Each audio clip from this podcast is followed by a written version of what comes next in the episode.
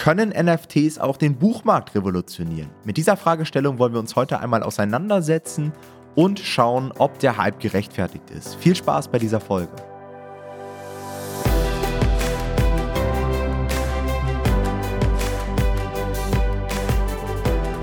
Am Anfang dieser Folge etwas Werbung in eigener Sache, denn wir marschieren gerade stramm auf die beste Zeit des Jahres zu. Und damit meine ich gar nicht mal nur Q4 und das Weihnachtsgeschäft, sondern vor allen Dingen auch die ersten Monate des neuen Jahres, die erfahrungsgemäß extrem viel Umsatzpotenzial haben. Wenn du dir für die kommenden Monate vorgenommen hast, ein nachhaltiges und professionelles Amazon KDP-Business aufzubauen, dann führt absolut kein Weg an unserem Coaching-Programm vorbei, hier bei Nomad Publishing.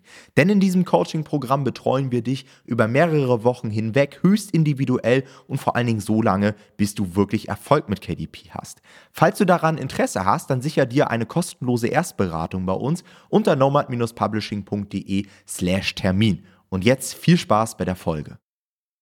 Hallo und herzlich willkommen zu einer neuen Folge vom Verlagsniveau Podcast und heute mal mit einer etwas anderen Podcast-Folge. Denn ich weiß nicht, wie es euch geht, aber ich sehe gefühlt seit einigen Wochen jeden Tag irgendwelche Leute, die posten, dass sie sich gerade einen NFT gekauft haben. Und am Anfang hatte ich überhaupt gar keine Ahnung, was das überhaupt ist.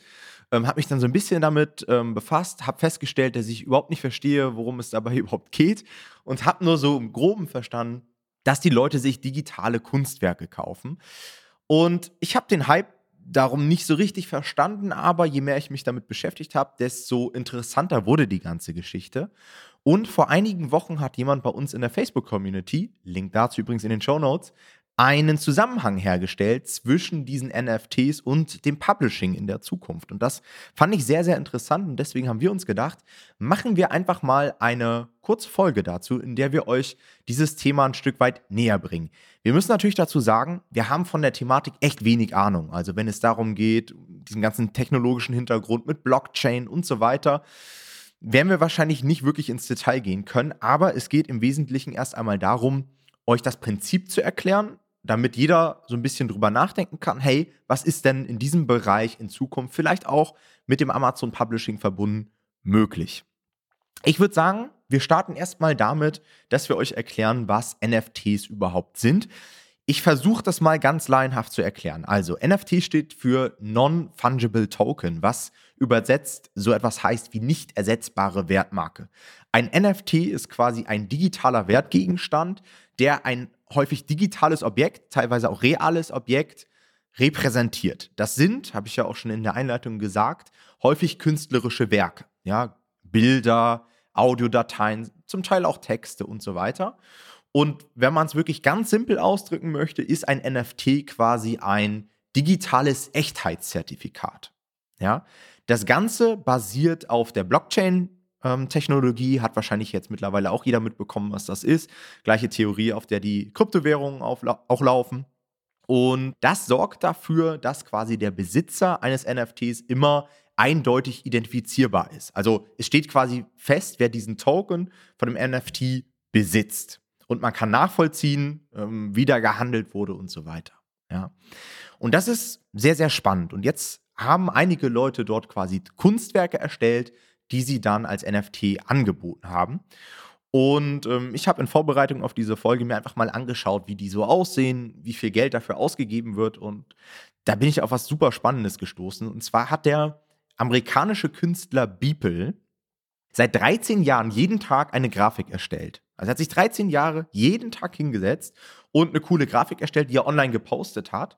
Und nach diesen 13 Jahren, was 5000 Tage sind, hat er quasi diese Grafiken zu einer Collage zusammengetan als ein Werk quasi und hat das angeboten unter dem Namen Every Day the First 5000 Days und hat es zur Versteigerung quasi freigegeben als NFT und dieses Kunstwerk ist quasi momentan das Rekordkunstwerk, wenn ich mich nicht irre, für, und jetzt haltet euch fest, 69 Millionen US-Dollar an Wert zum Verkaufszeitpunkt. Das ist natürlich krass und ich habe mir halt so die Frage gestellt, hm, warum geben Leute Geld für ein digitales Kunstwerk aus, was letztendlich jeder im Internet klar sehen kann und was ja auch jeder runterladen kann. Also ich kann mir das angucken, ich kann mir das runterladen, dann habe ich es auf meinem PC, ich kann es mir ausdrucken, ich kann es mir hinhängen.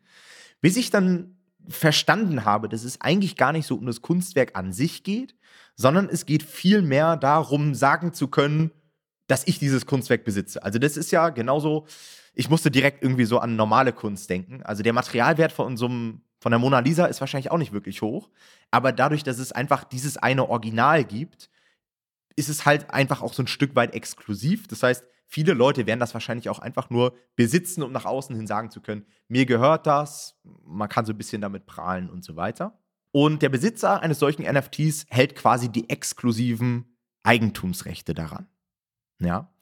Und ich habe das jetzt bei mir im Umfeld gesehen. Einige Leute haben sich da dann irgendwelche komischen Figuren geholt. Ich habe dann gesehen, einige spielen sogar so ein auf NFT basiertes Online-Game. Da kann man irgendwelche NFTs generieren und damit sogar Geld verdienen.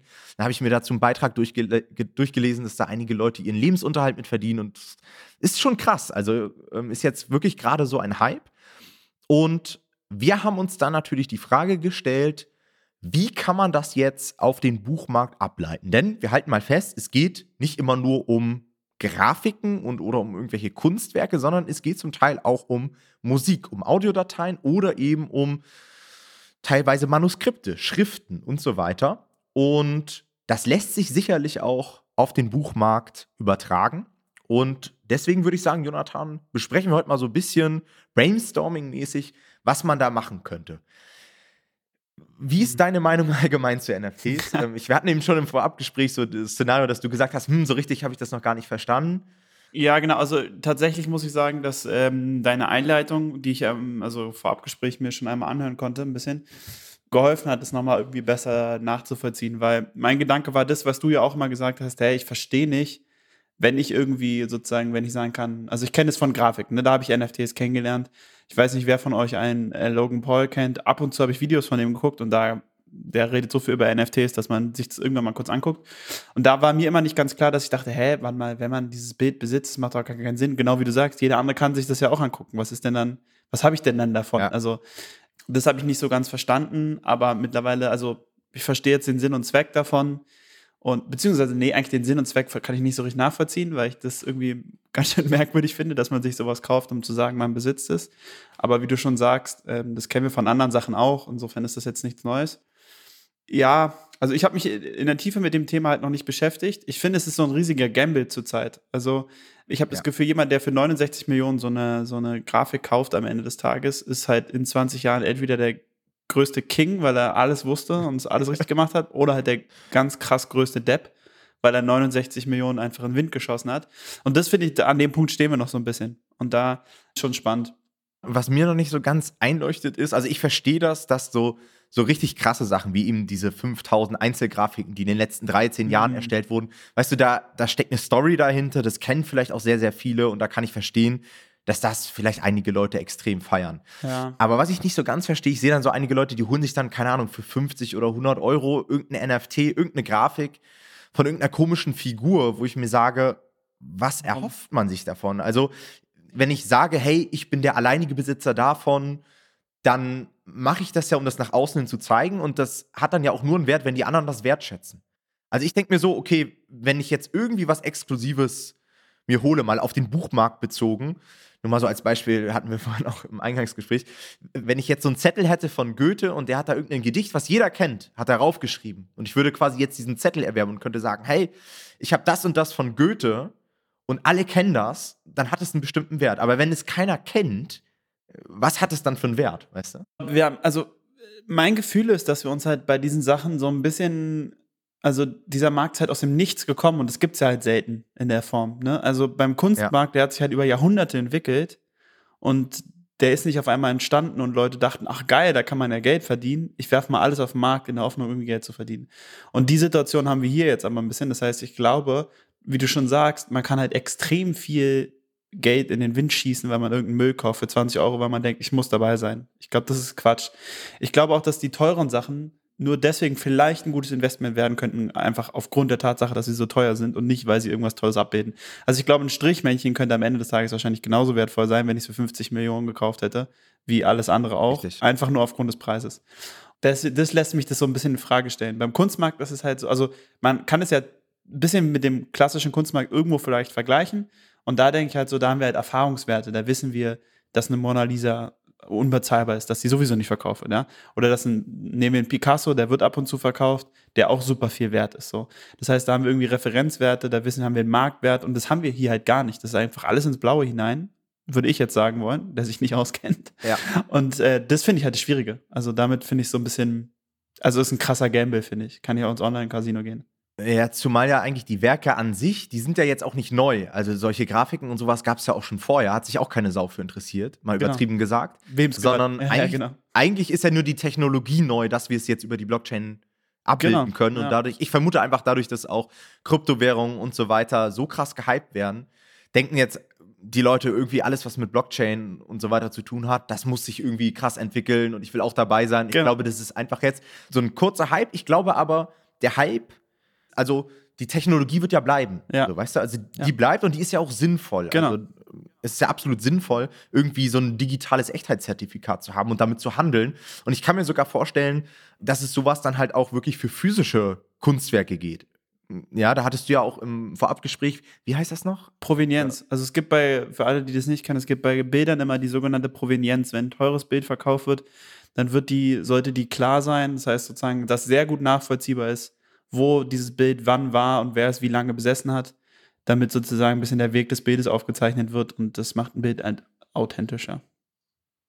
Genau. Genau. Wenn du das über eine Blockchain abbildest und dadurch das einfach sicher machst und die Leute können das einsehen, ist genial. So, ja. Total. Und das ja. ist ja auch, das ist auch der Benefit. Jetzt natürlich die Frage, wie kann man das vielleicht auf den Buchmarkt beziehen?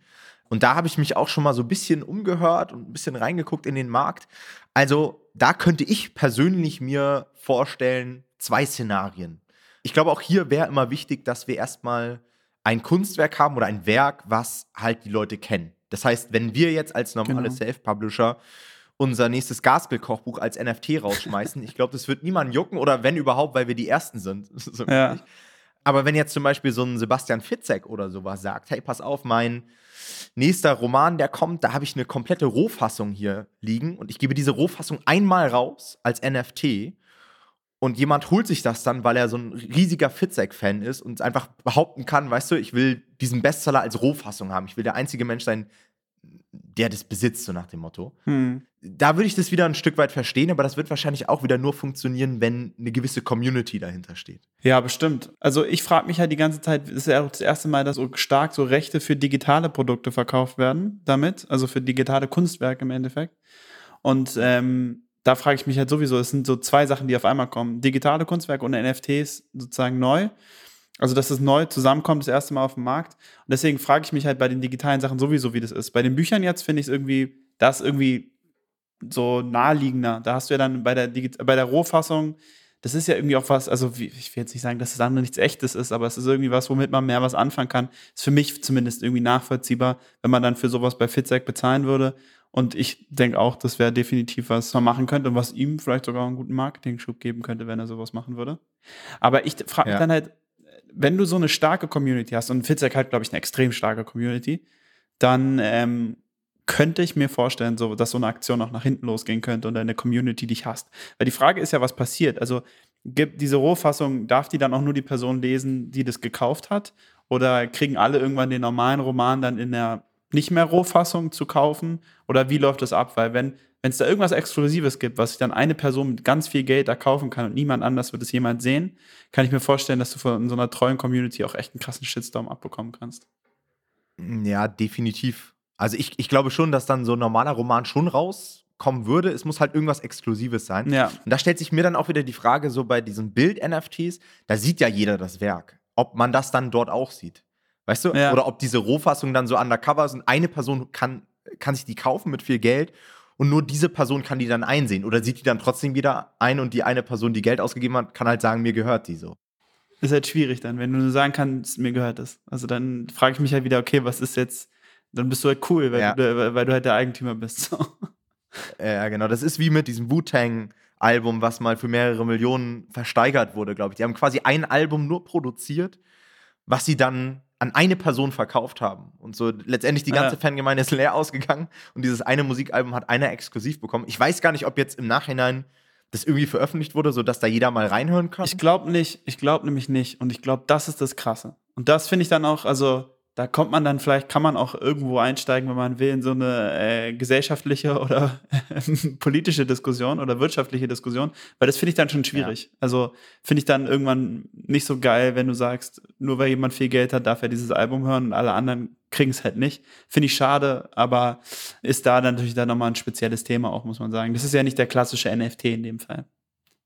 Ja, was ich auch gesehen habe, ist, dass es schon einen NFT gibt in der deutschen Literaturgeschichte. Und zwar hat ein gewisser Daniel Breuer, ich habe keine Ahnung, wer das ist, vom VHV Verlag seinen Roman im Juni 2021 als einzelnes NFT auf den Markt gebracht. Es war quasi eine spezielle Edition, ich glaube mit einem signierten Exemplar, mit einer Printausgabe, mit einer Zoom-Konferenz irgendwie, mit einem Download-Link zu irgendwelchen Fotografien, zu Originalschauplätzen und so weiter. Das hat er verkauft. Ich glaube, er hat es reduziert auf fünf Exemplare. Also es gab quasi nicht diesen einen NFT, sondern es wurde quasi fünfmal diese Lizenz ausgegeben, fünfmal dieser Token. Und ich habe mal geguckt, für wie viel das dann gehandelt wurde und habe das mal umgerechnet. Das waren, keine Ahnung, irgendwie 50 Euro. Und da habe ich mir dann auch gesagt, ja gut, naja, kannst du es dir auch sparen. ja. Hättest du auch einfach in deinem Online-Shop anbieten können. So also Daniel Breuer, falls du das hörst, kannst du dich gerne mal bei uns melden. Dann können wir mal drüber reden, ob sich das rentiert hat. Wären wir interessiert dran auf jeden Fall. Aber genau, von meinem Gefühl her hört sich das an wie die, die klassischen, ich kenne das nur von so Deutschrapper, haben doch immer diese Premium-Bundle-Boxen irgendwie. Und so hört sich das mhm. ein bisschen an, dass du so ein Album die Black Edition. Er, er nennt ja sogar Black Edition. So, das ist so richtig mit einem mit ja. T-Shirt und allem möglichen und so. Genau, halt nur fünfmal verkauft. Das ah, ist halt ist das, was das ist wieder schade. Ist. Aber ich glaube, das war halt auch, ich vermute, das war halt so ein bisschen auch Promo-Move, ne? Zu das sagen stimmt. zu können, hey, ich bin vielleicht ein unbekannter Autor, ich will ihm jetzt nichts unterstellen, aber ich kenne ihn nicht. Hm. Und ich will einfach so ein bisschen auch Aufmerksamkeit bekommen, weil ich der Erste bin, der das über NFT macht und so weiter. Hat ja geklappt. Also wir zumindest reden ihn über ihn und ähm, ich denke nicht, dass sich das unbedingt negativ für ihn ausgewirkt hat, dass er das gemacht hat. Insofern wahrscheinlich kein doofer Move. Ja. Was mich wirklich mal interessieren würde, ist, was ihr als Zuhörer dafür für Ideen habt, ja. Also, falls euch da irgendwas einfällt, falls wir auch irgendeinen Bullshit erzählt haben, sage ich auch bewusst dazu, ja, irgendwas falsch erklärt haben und so weiter, kommentiert gerne hier unter unserem Beitrag. Uns würde es wirklich freuen, wenn wir da eine kleine Diskussion hätten. Vielleicht hat der ein oder andere von euch auch eine Idee, wie man sowas vielleicht auch als Self-Publisher in Zukunft nutzen kann. Denn ich glaube, wir stehen hier noch ganz, ganz am Anfang, aber ich kann mir sehr gut vorstellen, dass da in den nächsten Jahren schon was kommt, zumal ich jetzt auch gelesen habe, dass die deutsche Plattform Bookwire, vielleicht kennt es auch der ein oder andere, dieses Jahr angekündigt hat, eine eigene NFT-Plattform zu erstellen. Ja, der Presseartikel ist gerade, also ich bin auf Google raufgegangen, war nicht mehr verfügbar, also kann auch sein, dass da die Pläne wieder begraben wurden, aber man, man, sieht, also in der Buchbranche tut sich was und ich kann mir vorstellen, dass wir in zwei, drei Jahren vielleicht dieses NFT-Thema des Öfteren mal auf dem Schirm haben. Könnte sein. Alright, dann würde ich sagen, war es das auch mit dieser Folge. Ich hoffe, wir konnten euch wieder ein paar interessante Impulse geben. Euch noch einen schönen Tag und wir hören uns beim nächsten Mal. Macht's gut. Ciao, ciao. Ciao.